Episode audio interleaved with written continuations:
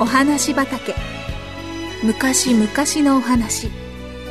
遠い異国のお話。遥か未来のお話。それからすぐお隣のお話。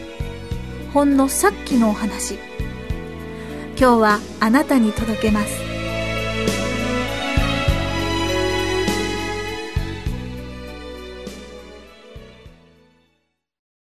ジョージの賛美歌。それは戦争中のことでした。ヨーロッパのこの町には毎日のように敵の飛行機が飛んできて恐ろしい爆弾を落としていきました。そのため町は壊されたくさんの人々が死んだり怪我をしたりしました。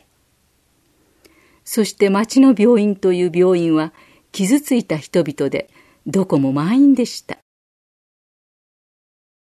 こんな毎日が続いていたある日の朝早く、一人の看護師さんが病院の入り口にある階段を急ぎ足で駆け上がっていきました。その時、階段の脇に大きな毛布の包みが置いてあるのに気がついて立ち止まりました。かがんでよく見ると、その包みが動くではありませんか。びっくりして上にかかっている毛布をそっと剥がすとなんと可愛い男の子がその中から出てきました。あらこんなところで何をしていたの？看護師さんは優しくその男の子に尋ねましたがその子は何も言わないで洋服にくっつけてある紙切れを指さしました。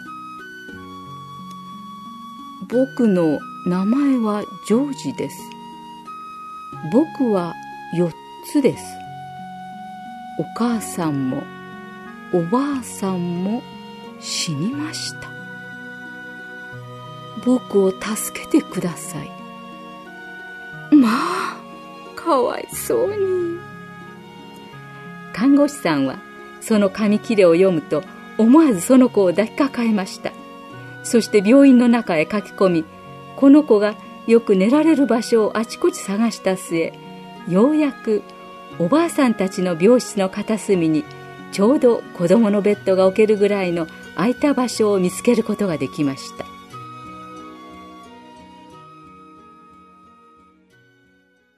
ジョージがその部屋で寝るようになった最初の夜ジョージを階段で見つけた看護師さんがジョージを寝かしつけようと思って部屋に入ってくると、僕、イエス様にお祈りしてから寝るんだと言いました。あら、いい子ね。じゃあそうしましょう。お手手を組んで。看護師さんはにっこりしてその通りにしました。次に、お目目を閉じるんだよ。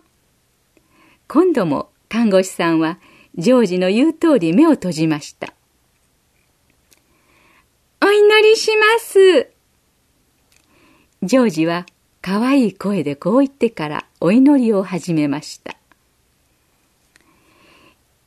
小さい子供が眠るとき、可愛い星は目を覚ます。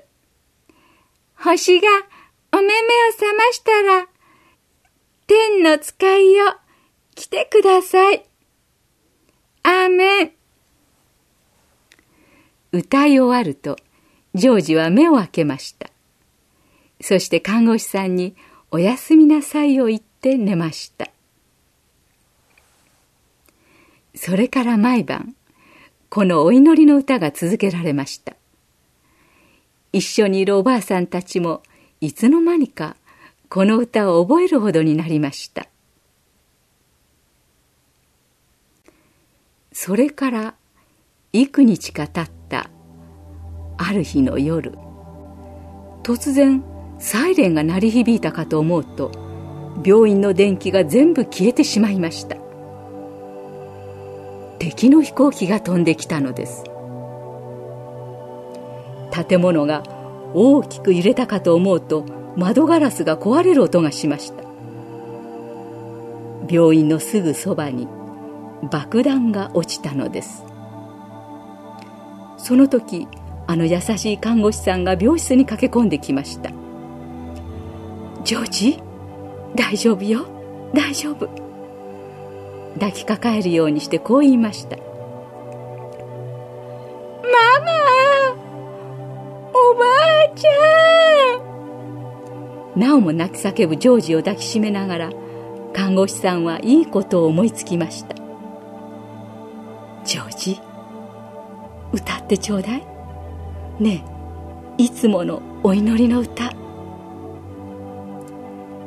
看護師さんは爆撃の音が聞こえている中でささやくようにこう言いました僕怖いよ。嫌だよ。ねえ歌ってちょうだいジョージのためにもみんなのためにもねえジョージ。歌ってちょうだい。元気を出して。ジョージはかすれ声で震えながら歌い始めました。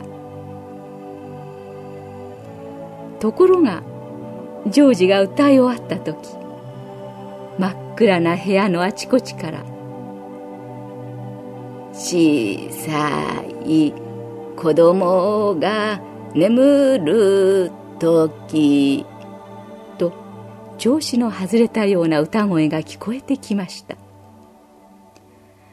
おばあさんたちがジョージに合わせて歌い始めたのです。そしてその声はだんだん大きくだんだん力強くなっていきました。ジョージの顔もおばあさんたちの顔も輝いているようでした。爆弾の音が聞こえなくなり再び電気がつくまで何回も何回も歌い続けられました。ジョージが歌ったおかげでジョージもお部屋のおばあさんもすっかり元気になって怖いことなど忘れてしまったのでした。